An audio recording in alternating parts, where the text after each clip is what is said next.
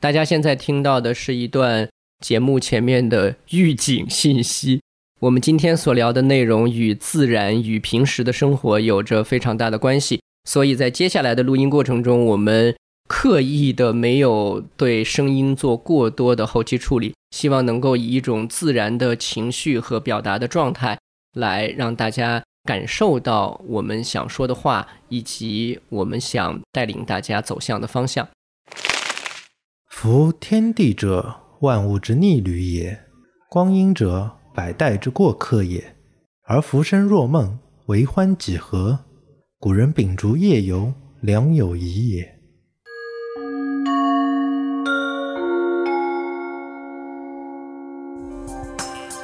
本节目由创意播客厂牌 BeyondPod 的超声波制作播出。大家好，我是直立行走的锤总，我是阿飞。今天我们非常高兴的请到了一位新的参与者，他跟今天我们要聊的这个话题有非常大的关系。然后呢，我们给他了一个 title 是“阴天下的上火人”，因为最近天干物燥，他有点上火，而且呢，他这个上火人这件事儿呢，是跟今天要聊的话题里面的一些必须要完成的动作也非常的有关，所以他是我们公司的 Joy。Hello Hello，大家好，我是应天下的 Joy，应天下的上火人。上火人，咱们火字辈又多了一位成员，对，你知道为啥我都要起火吗？为啥？算过八字儿的。对，这两有火的都旺吗？这两年水重，所以都点火烤干一点儿。非常靠谱。呃，烤干一点儿也跟我们今天要聊的这个有关啊，嗯，要不然营地太湿了也不太好。真的是。然后上次我们听 building 的时候就讲到 camping 嘛，就是一个通用的主题。因为我自己其实就在国外就是留学生活工作了十多年，嗯然后呢，真的去回忆这十多年间最美好的记忆，有几个还真的跟 camping 特别相关，嗯，所以也很高兴有今天这期主题。对，所以大家已经听到了这个词，就是 camping。大概从去年开始，在国内就变得特别的火爆，可能也是因为疫情造成的旅游上面的一些限制，所以呢，露营变成了今天很大的一个新的概念。而且我们也能看到国内跟露营有关的各种服务、器材、产品等等都一路上扬，价格也是一直在突破大家的想象。所以呢，我们今天就想聊聊露营这件事儿。毕竟它从概念上来说，仍然是一个舶来品。所以呢，Joy 呢自己曾经在国外有比较长的一个生活和学习的时间，在那里其实参与过土生土长、原汁原味儿的 camping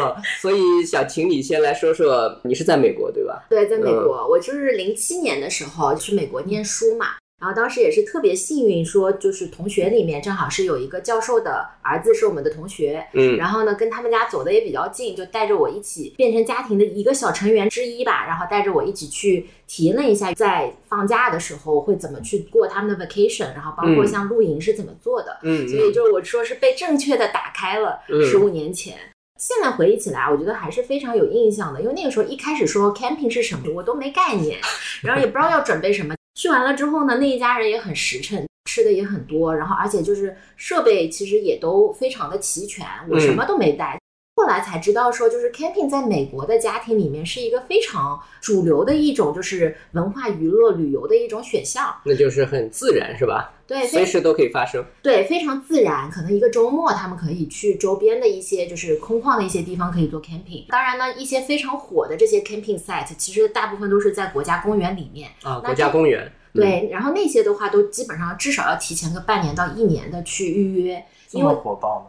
对，就是我觉得很大一个原因是因为便宜。同样带着一个你的孩子去欧洲旅行的话，一个酒店一个晚上可能三百美金，但是嗯如果是一个 campsite 的一个预约的话，因为你自己带帐篷，你带设备，所以你的一个就是费用的话，可能是三十美金到一百美金一个晚上不等，基本上不太会超过一百美金。嗯但是这一百美金你获得的这个场地是一个大湖旁边的，就是别说是 riverside 了，是 riverfront，就是啊湖就在你旁边的这么一个景湖象。景房，湖景房，嗯。所以就是我觉得很大一个原因，可能最早一是价格的一个原因，嗯。另外一个呢，我觉得说美国人其实我跟着他们一起去的时候，基本上都是说没有一个专业服务人员在一个 national park 给你去搭帐篷，没有这样的事儿的，基本上是你自己带着帐篷，爸爸妈妈带着孩子一起一家人去把帐篷给支棱起来，我觉得是一个非常非常好的一个动手的。OK，所以一个是家庭，一个是 DIY，是吧？对，这两件事情是必不可少的。对的。嗯然后另外一个点就是刚刚锤总你有提到的，就是关于自然这件事情。嗯因为我印象特别深，当时是跟弟弟、哥哥，然后爸爸妈妈四个人嘛，嗯一家四口，然后我们带了两条船过去，还带了两条船，对，两条就是 皮划艇一样的是吧？对皮划艇嗯放在车上就开过去就行了。因为我们当时是三四个晚上吧，嗯五天这样子一个 trip，然后呢，那个船平时就日常的就放在湖里面，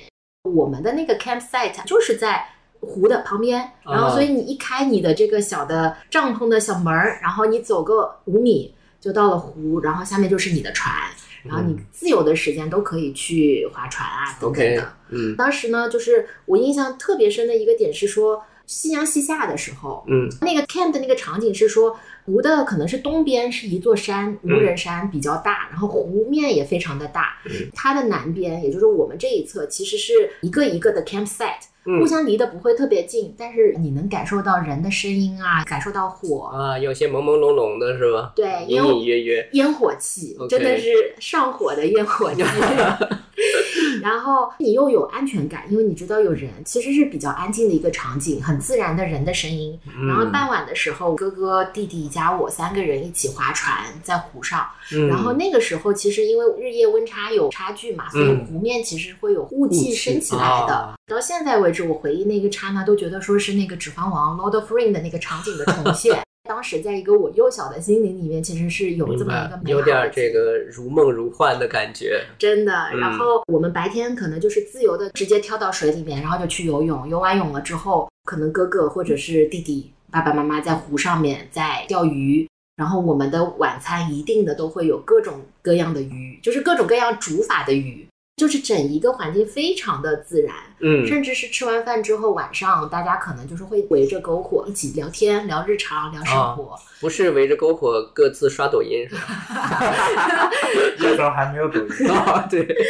而且国家公园里面网络不好，啊我，觉得说，我不知道现在啊，就是有机会未来，我也挺希望说带着我未来的家人孩子去感受一下那边的网络到底现在好不好。但我挺感恩的，这句话说的很好。挺感恩的。十五年前的时候，这个场地是没有太多的网络的。我就是说，一个是基建的成本太贵，所以国家公园里面没有特别好的一个网络。另外呢，就是说自然的环境里面做 camping 的时候，是不是应该要有网络？它跟城市的生活，就嗯你在城市里面搭一个帐篷和你在一个自然环境里搭一个帐篷，你对网络的需求度是不一样的。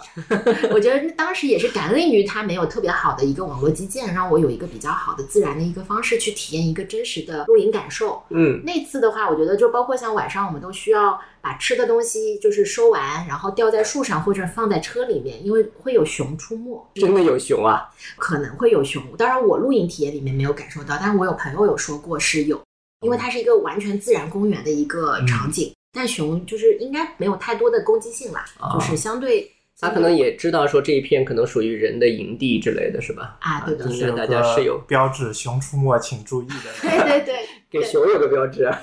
是吧给？人有一个标志。哦，对的，对的，双向的提醒。然后包括像在当时就是睡到自然醒，我觉得就是原来有个故事说渔民跟那个富人之间在聊天嘛，然后聊了半天，富人就跟他讲你为什么不努力呀，不去奋斗？啊，拥有这片沙滩对吧？对对，然后他说我现在就享受这样的生活呀。对对对，睡到自然醒，其实我第一次真正感受到睡到自然醒，然后下午还能再睡觉，睡到这个阳光照到屁股上的那种幸福感，其实就是那一次露营体验。所以就是十五年前，可能不是一个很贵的一个旅行，对于一个家庭来讲是一个非常好的 bonding 的一个机会，我有机会一起去，然后嗯。被正确的打开了，，OK，然后家庭的 bonding 对。这个其实蛮重要的啊，就是在那个环境中，然后我们刚才说网络信号不好，我期望它到现在网络信号仍然差一些，这样的话，其实那个人和人之间的 chemistry 对吧，才会在那个篝火中真正的被 加热出来。最好 再来只熊，对吧？关系就更紧密了。对，就光是头强是吧？这是，拍张合照。嗯，然后刚刚说到，可能更多的是在美国的一个家庭式的一个 camping 的打开方式。然后我就是快回国的时候，就我在美国待的最后一个 summer，嗯，我其实跟一群小伙伴，从中国过去的小伙伴一起也去做了一次这样子的哦 camping。当然就没有说提前半年啊做这么好的准备，缺一个妈妈的一个角色。嗯然后，但当时我觉得蛮有意思的点就是说，大家就是买了 lobster，买了龙虾，买了各种好吃的 然后带过去。然后呢，就是吃着一半的时候，因为大家一边煮一边吃，吃着一半就开始下暴雨。嗯我记得是七八个人吧，三个帐篷，然后有一个主帐篷稍微大一点点，差不多能横着睡三个人的这么一个小小的场地。嗯然后因为下暴雨，但是夜还未深，大家很自然的挤到了那个大一点点的帐篷。嗯然后那时候正好有一个哥们儿就带了一把吉他，唱歌唱的并不是很好，但是他把乐谱给带来了。然后在外面的雨声，我们在帐篷里面就唱着。我记得第一首应该是 Coldplay 的 Yellow。其实 Yellow 那首歌是特别适合在雨天听的，嗯，但是我到现在想，一放到 Yellow，我都会想到的是帐篷外面雨声特别大。然后那天晚上我们最后一首歌应该是 You're Wonderful Tonight，就是那个、那一首很经典的歌曲。然后嗯，第二天早晨，哥们儿又开始 又继续弹，又又弹了一首，然后是说王力宏的第一个清晨。嗯，然后同样的，就是给人的那个感受特别的好。因为一是亲近自然，还有就是说在亲近自然或者在自然环境中，人跟人之间的那个交互啊，变得尤为的真诚。当然，我也很感恩当时那个小伙伴带了吉他，他能唱歌，对对带着大家一起，这是一个别样的体验。嗯，然后这个是我在美国记忆比较深刻的两次这个露营的体验。那第二次的时候，因为第一次是因为毕竟有这个家庭的血缘关系，可能在篝火旁互相的交流啊、沟通等等。第二次这些朋友之间肯定有相识不相识，对吧？就是关系上的这种远近啊等等嗯。但是在人和人之间的这种交流，就在星空之下，对吧？啊，在帐篷里，你觉得跟第一次的时候那个人跟人之间的那种亲密感是一样的吗？我甚至觉得说，就是第二次是有新朋友在，嗯就是不是所有人都认识所有人的那种状态。但是在那个场景下，瞬间好像没有那种所谓的隔离感。虽然这嗯七八个人，我们其实到现在你说特别联系，其实也没有了。对对对，但是在那一个空间和场景下面，那个时空下面，其实大家就是一个，就是你是一个个体，你是一个个体，大家有什么样的信息、嗯 knowledge，想说什么做什么，特别自由和分享的一个状态。嗯，对，就是有血缘关系可能也不一定能达到的一个状态。嗯，这样反而会好像还更真挚，是吧？或者更加的坦然的一些的交流。对我感觉就是脱离了这个城市的语言体系，就是你们共同的联系，就是我们相同处于同一时空当中，哎就会交流更加紧密。对，我觉得阿飞这个说的特别好，就脱嗯。离了城市的这个语言体系，真的是这样子一个场景。对对对，就是在城市里边，因为大家各自有各自角色、身份、责任等等赋予的那些面具，所以呢，你其实是在那个面具之内所处的那个所谓时空，只是在物理空间上好像在一块儿，但事实上其实彼此之间的那种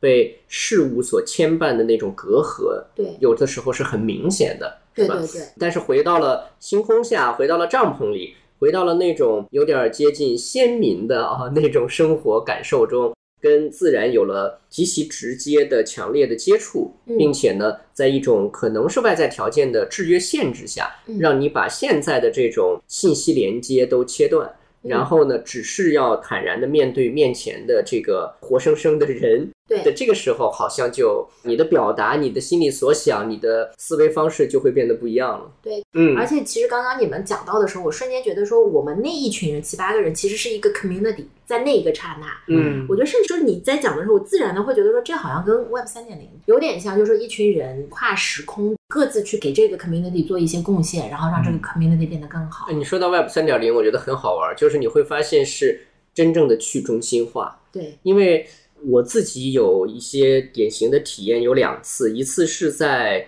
云南的大理，嗯，还有一次呢是在西北，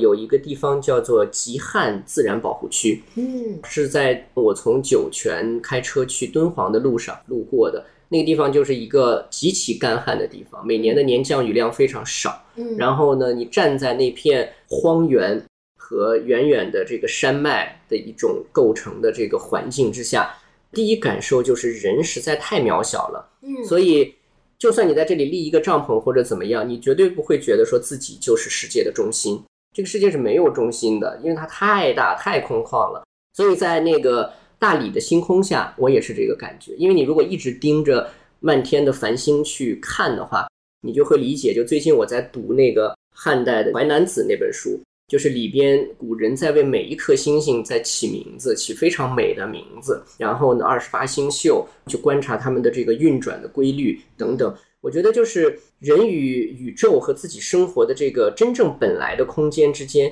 有一种天然的联系和交互感受。这个感受其实会让你的活着的那种感受啊，其实会更强烈，从而呢，你不会被外物或者所设定的那些所谓中心还是边角这样的一些概念所左右。所以你刚提到 Web 三点零，我觉得是一个很好的比喻，就是。一个是 community，还有一个就是它没有什么中心，就每个人似乎都是在一个平和的状态里边去共同构成了一种生活状态，所以我觉得这其实是一个挺美好的一个感受，对一个状态。其实因为我是一个滑雪爱好者嘛，嗯，然后当时离开美国的最后一个 winter 去的其实是黄石公园南边的一个滑雪场，叫 Jackson Hole，也算是美国前三的一个滑雪场。嗯，当时我印象特别深，就是我第一次上三千多米的一个山。一出来被大风吹的感觉，就是像极地探险一样，说完了要冻在这里，要冻在这里，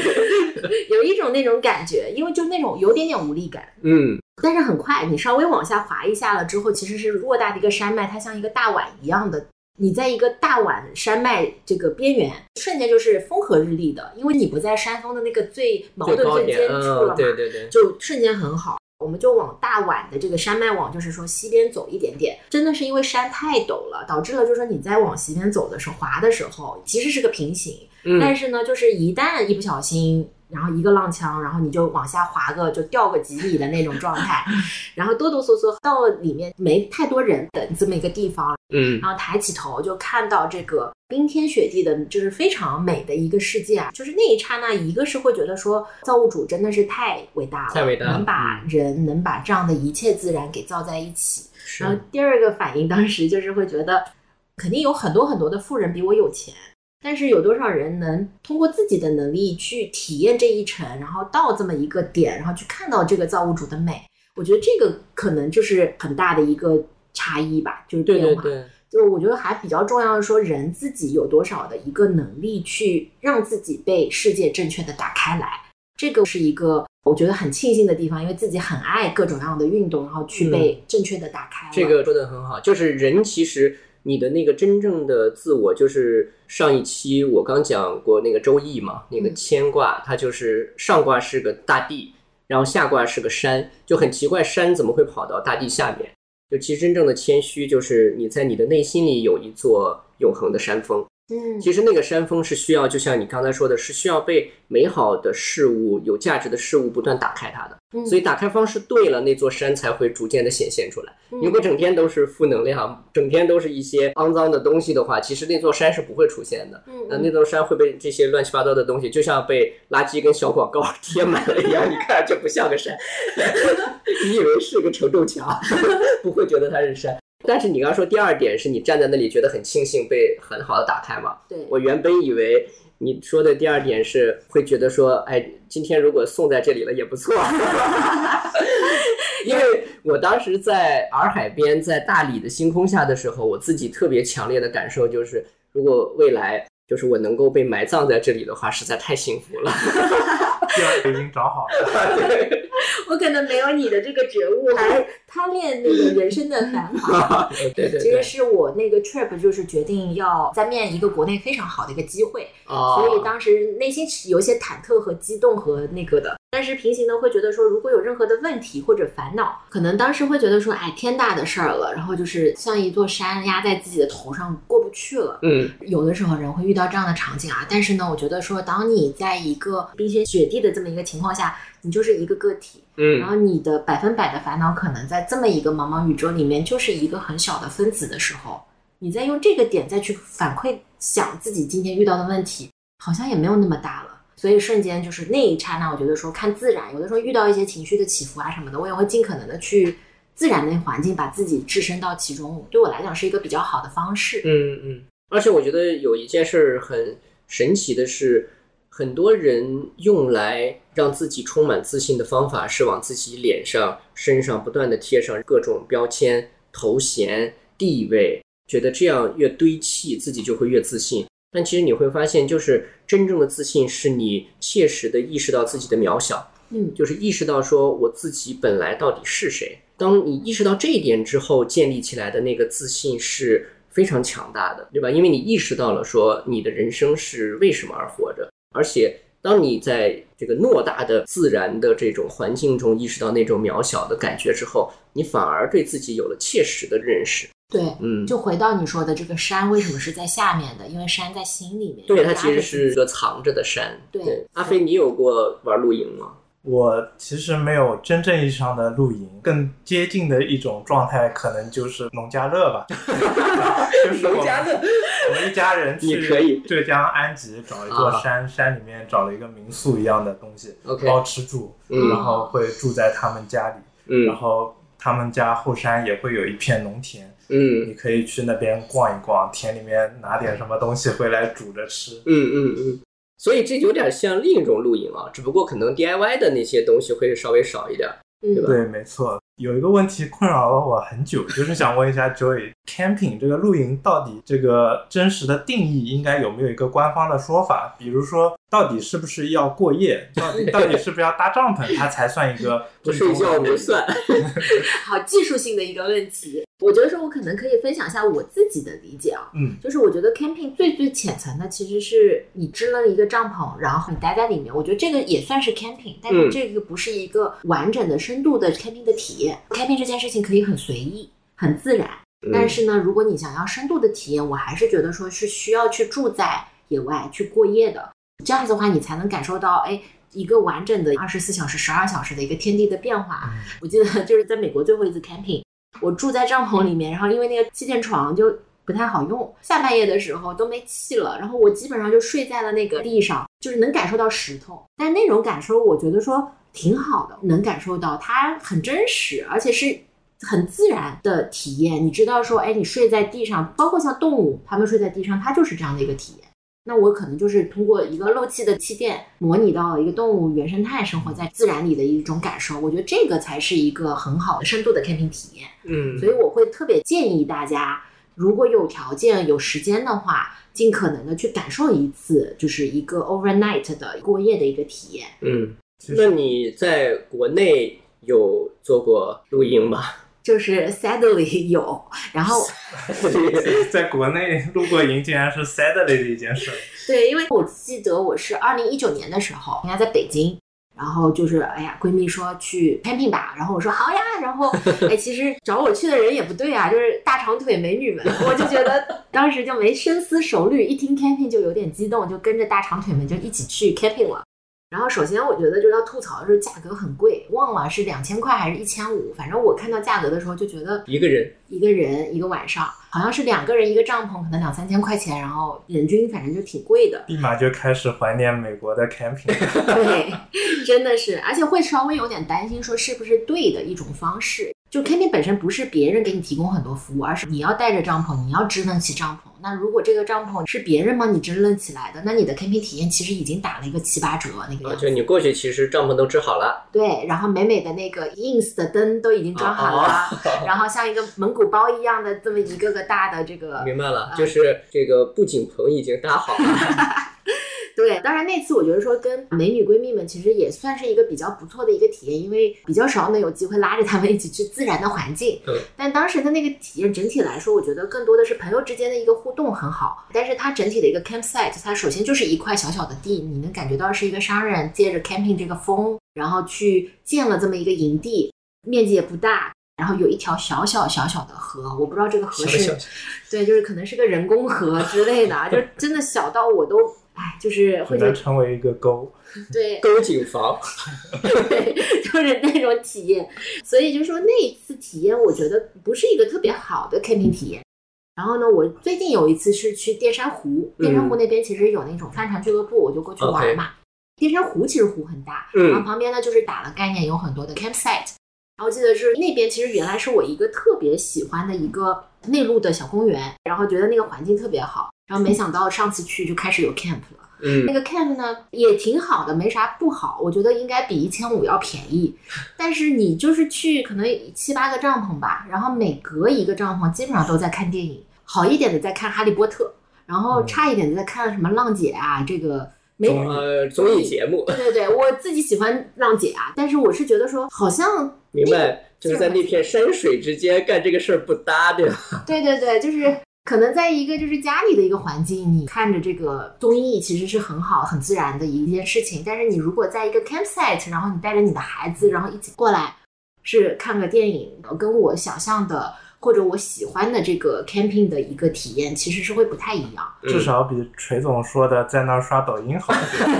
呃，有可能，有可能没看电影的人就在刷抖音了。是原来如此。大鹏后面也有刷抖音的。对，其实这个就体现出了中国和外国的这个 camping 非常的不一样。其实这两年关于 camping 的综艺也特别火，嗯像《花儿与少年》，包括一些一起露营吧这样的节目，他们其实也带火了一些这个呃营地营地，对，嗯像浙江安吉啊那一块儿，或者是川藏的一些嗯营地。所以我觉得兴趣这个东西其实很厉害，嗯就是你可以看了一个综艺，然后立马就种草说，哎，我要想去尝试一下。嗯包括说我做一个二次元嘛，那日本前两年有一个动画片会特别现象级，在我们这个宅圈里面叫做《摇曳露营》。摇曳露营，对它第一眼看上去好像是很多美少女在那里贴贴的故事，其实它还是 挺硬核的。虽然我没有真正的露过营，但我从这个动画片里学到了一些硬核的这个露营知识。从美少女身上学，日本美少女身上学到了露营的知识。它这个动画片其实还特别考究的，它不光是去展现美少女贴贴，它更多的是，比如说，它会教你怎么去做一个篝火，他会教你在营地里去捡柴火然后捡怎么样的柴火是更加容易去点火的。怎么上火？不光捡，他还教你怎么去引火，比如说捡一个很干燥的松针球嗯，它是一个非常好的引燃的材料。嗯，对。那一部动画片，它的主角是在山梨县这个地方。嗯然后在这个动画片出现之前和出现之后，这个到山梨县旅游的人数翻了三倍，嗯所以我觉得这个兴趣带动的这样的一系列的行为真的是非常强大。对非常强大的。哎，你刚刚说到这个点很有意思哎，我综艺片看的比较少啊，嗯然后我不知道国内 camping 相关的综艺片里面就是传递的内容是什么？是不是说大家坐在一起聊天，还是说像日本动画片里面说到比较多的是，哎，我教你怎么去 camping，就嗯回归到事情本身。就是它展现出来的那个生活状态是什么样的呢？更多的还是说作为一个明星嘉宾的一种交流的形式，就围炉夜坐，然后篝火聊天。他很少会有那种硬核攻略式的，像贝爷教你怎么野外生存的那种综艺嘛。嗯更多还是聚焦于明星的一些人与人之间的交流。那这个 camping 露营反而成了一种形式上的锦上添花吧。嗯，就换个景，它其实就是一个演播室。对它，它只对会给你展现这种非常美好的那一面，嗯那缺水、缺电、缺信号的这一些，它就直接无视掉了，帮你去隐去了这一部分。嗯，对所以包括说小红书上的各种露营的攻略，你看上去都美美哒，结果你到那儿一拍，结果就是一个小水沟，就像你说的那样，就会非常的心理预期嗯落差很大。对落差很大。对我之前在去敦煌的时候，曾想在鸣沙山那边，他们也有这种呃夜晚，可以在嗯鸣沙山上面看星空、嗯啊，然后在沙丘上面过夜嗯这样的。然后我就发现，在一些点评的网站里边啊，就是很多人会评价嘛，其中主要的差评都来自于对生活条件的不满，就是在那里怎么这么不方便，然后很嘈杂、很吵，帐篷太近。或者睡得很难受等等，就是这样的一些，我觉得是集中在主要的差评的维度上。那嗯如果回到交易你在国外的那种状态啊，因为其实刚才阿飞提到一个挺重要的点，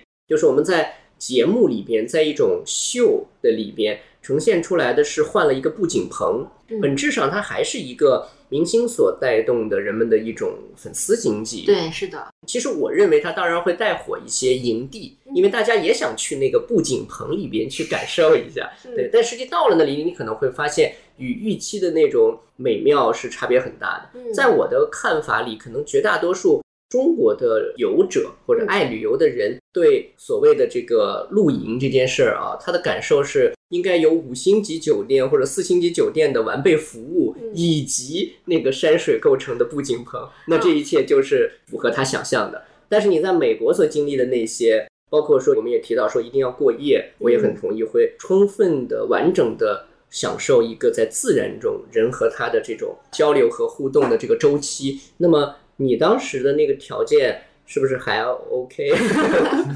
我其实是一个有点洁癖的人，那个露营它自然是一个就是条件会非常一般的，就是嗯或者说正常，它不脏，但是它绝对不会有奢华的感受，甚至一个极端情况下，可能你洗澡的地方就是。男女共用，然后一个门帘儿，然后你进去之后冲一下，嗯可能都没有热水。我反而觉得这才是一个真实的露营的体验，因为嗯露营体验这件事情本身就是你要模拟，你要把自己像一个动物一样自然的放在一个自然的空间里面，去跟其他的物种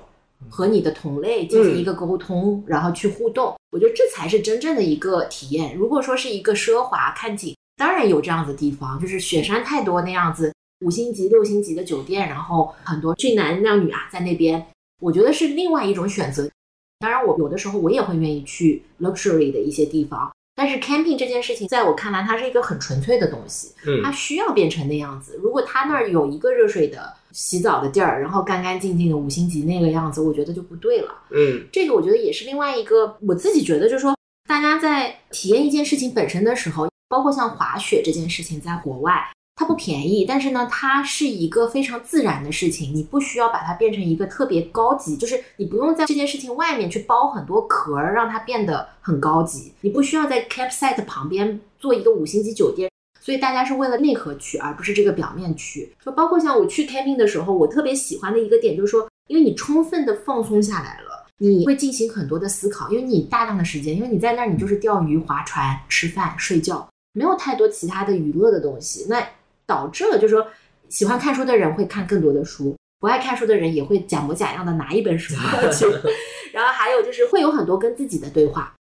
然后去思考思考平时日常生活中遇到的各种事儿，整个把自己放松下来之后，你再回归到正常的这个自己的生活的时候，你是带着非常大的一份从容过去的。这个嗯我觉得说是 camping 带给我的比较大的一些力量。是的，是的，那个从容就来自于刚开始你在讲滑雪的时候讲到的，人如果曾经被在某一个环境里边正确的打开过，嗯那么你是不会忘记那个东西的，嗯那个东西就会开始显现出来。嗯所以在这样的一个前提下，那种从容感才会回到你身上。也许你可以对更多的让你失去节奏的事物说不，你开始有了一种不是从物质层面衡量出来的胆量，而是从你自己对自己的一种想要什么以及如何活。对从这个角度，你可能会得到一些答案和自己的这种判断和选择。我觉得我们其实聊这件事儿很有意思的地方是在于，一方面大家其实能听到被商业概念化的很多事物，嗯，在前些年我记得还有曾经风靡过徒步、登山飞盘儿，啊，对，现在飞盘，好像最近又开始玩射箭，对吧？就是很多新的事物在涌入，嗯然后涌入之后呢，随之首先展开的就是商业相关的产品服务，嗯各种各样的所谓专业机构。如果回过头来，我们去看露营能够给大家今天的生活带来的那些真正美好的东西的话，我觉得它不应该停留在一些图文和表面化对这样的一些形式感的东西上面。我特别同意。我觉得真正所谓的专业服务和专业产品，不是仅仅是做的美美的，拍照很好看，或者说是不去露营，在家也能用，就是这些。我觉得这都是为了迎合市场，说能够寻找新的商机嘛。但是我认为，真正期望着去展现或者出现的专业的服务机构或者营地组织等等，其实是应该把我们刚才说的那种感受能够带给更多人，让更多人在那种感受里边去完成自己对露营的一种体会和想象。哎，对，特别同意啊！但是我觉得说，可能也不仅仅只是服务者，嗯他需要提供这样的场地。其实，在美国的那个场景，它就是一个国家公园，它也没提供没啥服务，没，它有的时候不提供服务，反而是个好服务，嗯就有点那个感觉。我觉得就是参与者他自己的一个心智和他的一些想法也好，能力也好，这个我觉得说也是挺重要的。嗯，因为可能对于如果说一直很喜欢这些 luxury hotel 的人，他只是可能刷了很多个酒店，只是拍照打卡表面，那真的把它放到一个就是我同样去过的，觉得特别美好的这么一个 campsite，也许他会觉得五天太无聊了。会痛苦。啊，对，会痛苦。我觉得这个反而是像 Cam 给我的一些点，在于就是说让我心沉下来。其实也是扣到锤头你刚刚说到的那个山啊，嗯在下面。我觉得说这个山在下面其实是山在心里面。对，要落下来。对你心里面有一座山，是有你自己的一个壁垒在的，里面装着你很多坚持、延迟满足感、嗯，持续的努力。因为就是美国的家长们，就是每年带着孩子们去，可能看的是类似的景，但是他还是每年会带着孩子们去做这件事情。我觉得这个背后就是说，大家能真实的被打开，还有个原因就是说，他坚持在做这件事情，对，然后持续的让自己有那个安全感。就是自己构建的自己的这么一个安全感，完全是靠自己能力来的。非常同意。在 DIY 的过程中，其实就是所谓劳动嘛，就是人类的很多真正的这种情感和相互认同，都是来自于共同劳动。对，所以你看，今天就算我们不讲露营，回到家庭的环境，扫地有扫地机，对吧？然后各种劳动，说不定请个钟点工，就这个家其实已经变成了一个 hotel，一个旅馆，对吧？你们就是在里边。吃吃喝喝，然后睡个觉而已。对就你跟这个空间本身并不产生太多的交集，可能你完全可以把家当成你的那个 campaign。你在这里面其实也是需要创造人跟人之间的交互。那当你投入自然的时候，其实那种 DIY 它的目的啊，我觉得其实并不是自己给自己找活干，或者只是体验一下，让自己学会怎么搭帐篷。因为这件事在现代都市来说，它不是一个实际有效的、高频可用到的技能。对所以我觉得你不是说到那儿去学搭帐篷去了，而是说我跟谁一起完成了一件事儿，对，对吧？我觉得这个过程其实记忆点。对这件事情非常的美好。对，而且还在这个过程当中，一是有互相之间的那个互动，因为像我就是已经很久没联系那一家人了，但是我这辈子也不会忘记那一家人。对我们这个在湖上那个 Lord 那 of 个 Grey 的那个体验。然后还有一个点是在于，就是说最近在看那个巴塔哥尼亚的那本书嘛，啊，OK，然后里面其实有一个篇章，就是说他说到产品的哲学，然后这个我也很认可，就是日本的那个整体的一个逻辑，就是说，因为巴塔哥尼亚书里面就是那个乔伊纳德就提的一个日本的一个匠人吧，他的那个妻子就是在里面，就是说他其实做了一个这种日本的应该是个布景布嗯，景展，然后呢，就是为了体现那个展的那个张力，他用了三块石头。嗯然后呢，就是日本先生就觉得说，哎呀，我妻子做的非常完美了呀，就是展现了空间的张力呀，这个那个的。然后后来那个妻子自己说，我对这个还不满意，嗯为什么呢？就是三块石头还不够减，当我能用一块石头来体现出今天这样子的一个张力，我觉得才叫完美。嗯，在我看来，就是说是一个持续的去迭代，可能是一个减法，然后去持续的迭代你的产品。这个产品包括你自己的生活，包括你的各种工作等等的。你怎么去把它打磨得越来越好，诚心醉心于其中，让它变得持续的更好，而且是通过自己的努力、自己的思考去完成，这样子一种成就感，能让你心非常的安定下来。嗯我觉得，呃，说到巴塔哥尼亚也挺有意思的，因为上周末也发生了一些事儿嘛。嗯然后周五是跟一些朋友，也算是比如说社会相对比较比我更富有的人群，更有资源使用权的人群，人生赢家，人生赢家，对，在高端社交圈，在聊天的时候，就是曾经共事过，然后在聊天的时候呢，就说到，哎呀，就是因为也是从海外回来的嘛，那要不要说换一个环境生活啊，等等的，嗯，然后再聊聊完之后，我出来其实我不是特别舒服，就是其实大家都传递了很很多负能量、对，就是有一些焦虑、对 chaos，就是很混乱。嘈杂，对对嗯。对。然后我觉得说，可能原来的我也会随着这样子的一种波动啊，就是外界给我的这个波动，我也会起伏。起伏完了之后呢，我就随着它一起去波动了，嗯然后去做一些事儿啊之类的。但是那天出来的时候是礼拜五晚上，我就说我走路回家吧，半个小时。但是我觉得我得静一静。嗯，然后静完了之后呢，我瞬间觉得说没关系，我明天晚上还有个读书会呢，关于巴塔哥尼亚的。我明天干嘛？我明天不用去 chaos，我就是自己去把这本书读完，把自己的感悟写完。因为职业生涯可能是有一个生命周期在的，那这个生命周期在大的环境上的任何的变动，不应该极度的影响我作为一个个体内在的一个选择。那如果我今天能把自己明天的那本书看完，下一周的这个一个项目做完，一步一步的去做，我觉得说这个是内心的一种安全感和安定感。嗯这个是我觉得说我一直在寻求的。然后通过书的力量，通过跟自然的一些互动，他们都是场景，给到了我这样的一个力量，去寻找到内心的平衡。同意同意。嗯，就是你说到了这个自己寻求内心的安全感、安定感这个事儿，我就想到我们跟锤总之前在节目里聊到过，嗯锤总有个朋友每年都会抽一个时间去寺庙里面啊进修一段时间。对，其实不管是像你去读书也好，然后锤总的朋友去寺庙也好，包括我们今天大雄宝殿露营，啊大雄宝殿，还有 专业 NPC 服务，就不管是哪种形式个设施可，能比 camping 更差吧？听说是硬板床。那就能沉浸式体验了。就不管是哪种形式，包括我们今天讲的露营、亲近自然也好，它都是给了你提供一个逃离日常、抽离出你这个常态化的视角，你可以去抽离出来，从另外一个第三方的视角去审视自己。那这样有很多的机会可以去冥想、思考，得到一些人生的感悟。我觉得都是形式的问题，嗯，重点是你要抽离出那个当下很焦虑的环境。对，因为今天这个世界，就像 Joy 你刚才说的，其实每个人的朋友圈里都有或多或少的一些，我把它叫做数字版祥林嫂，就是它其实是在一个数字世界里边不断的传递负能量。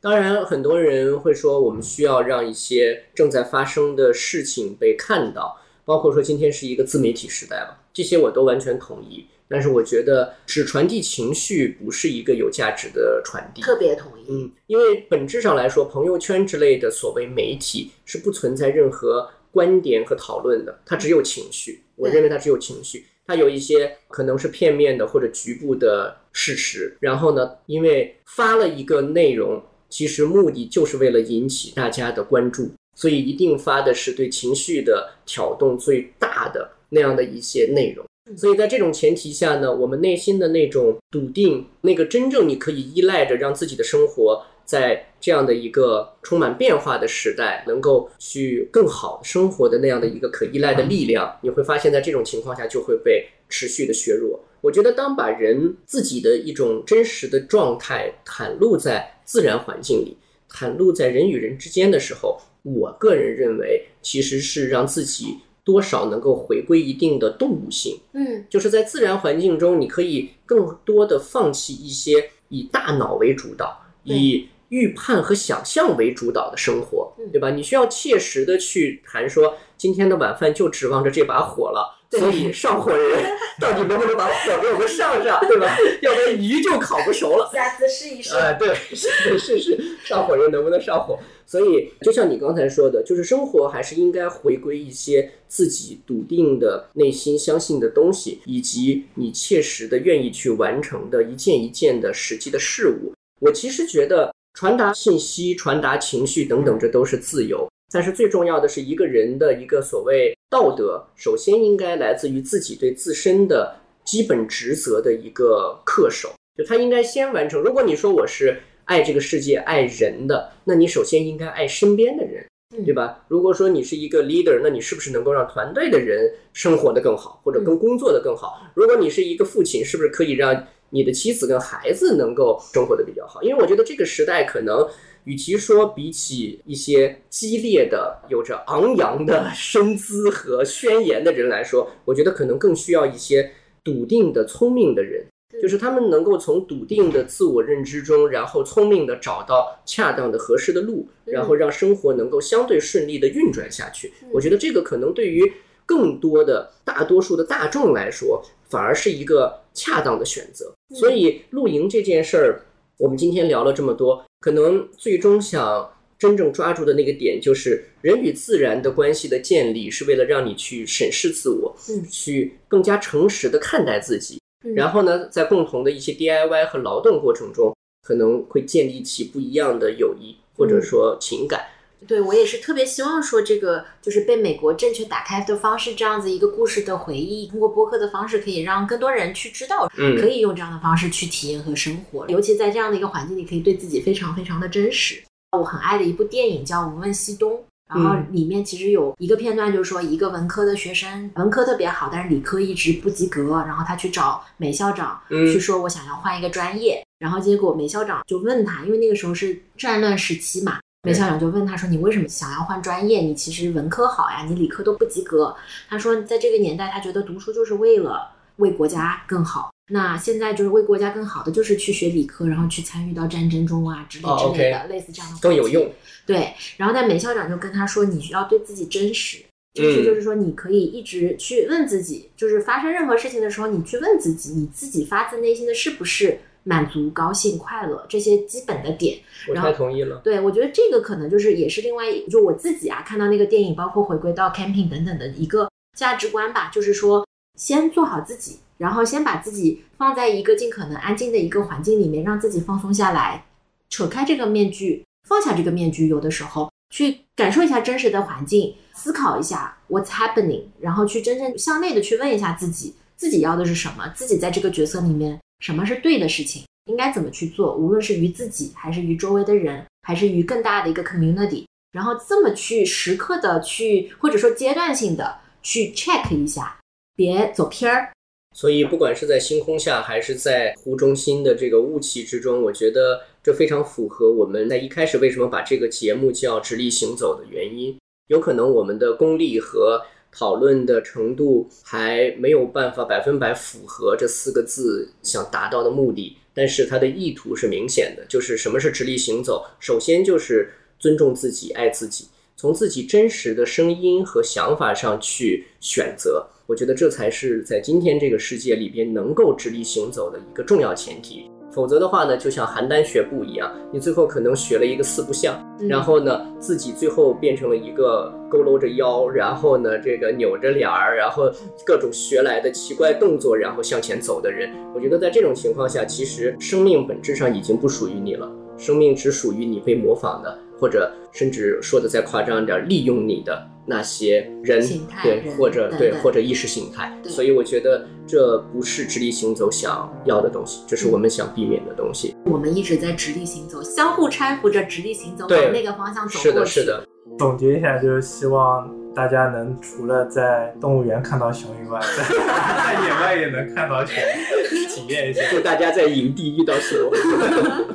真心的祝愿。嗯好那我们今天差不多就到这里非常感谢 joy 我是直立行走的锤总。我是阿飞。我是 joy 我们下期再见拜拜。